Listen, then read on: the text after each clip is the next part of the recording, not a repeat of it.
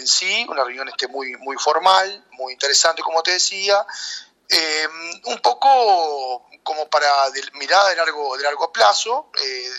tratar de, empezar a, motivar a la gente y hacer conocer cuáles son las cosas que se han ido conquistando y esos desafíos que, están por venir, incluso como es la reforma educativa y la reforma de la seguridad social, pero también informando todas aquellas cosas que se han venido realizando en estos tres años, eh, post pandemia, ya que tuvimos un año muy complicado en ese aspecto, donde tuvimos que que donde se tuvo que eh, todo el país hacer un esfuerzo enorme para racionalizar los recursos y, obviamente no, no se pudo de repente avanzar en lo que se, se debería haber hecho, pero así todo eh, hubo posibilidades de que sin generar impuestos, sin cobrar impuestos, el país avanzara, pudiera sacar adelante la pandemia, reducir un gran déficit fiscal que había dentro de, de lo que es este, el gobierno que traía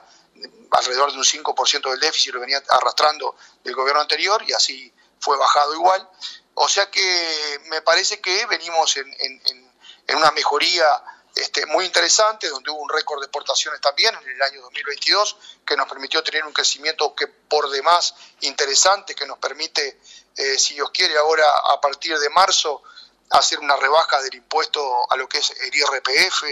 y el, y el IAS, este, no sabemos aún cuánto será esa rebaja, pero es importante porque eso va a beneficiar también a lo que es el bolsillo de, la gente y mejorar su poder adquisitivo. O sea que, y como te decía, sin generar eh, ningún peso más de impuestos, sino que todo lo contrario, buscando a la baja todo lo que se podía con un contexto internacional que no fue el mejor. Eh, tú sabes que aparte de la pandemia también hubo una guerra de por medio que hizo que los combustibles se fueran este, por encima de lo que uno proyectaba, porque este, todos preveíamos que esto iba a ir bajando o por lo menos los precios de los combustibles iban a estar mucho más por debajo de lo que hoy están,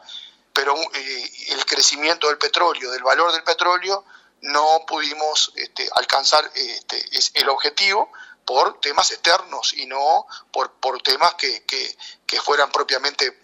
internos del Uruguay, todo lo contrario.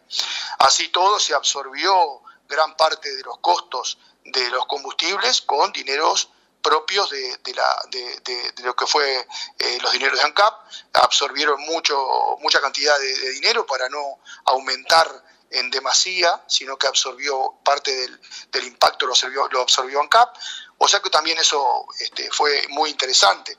Así que nos permitió también, como te decía, tener ese récord de exportaciones y poder bajar también, eh, digamos, la carga impositiva que, existía de antes, ya no, no fue tanta tampoco y obviamente ayudó a que el país siga creciendo.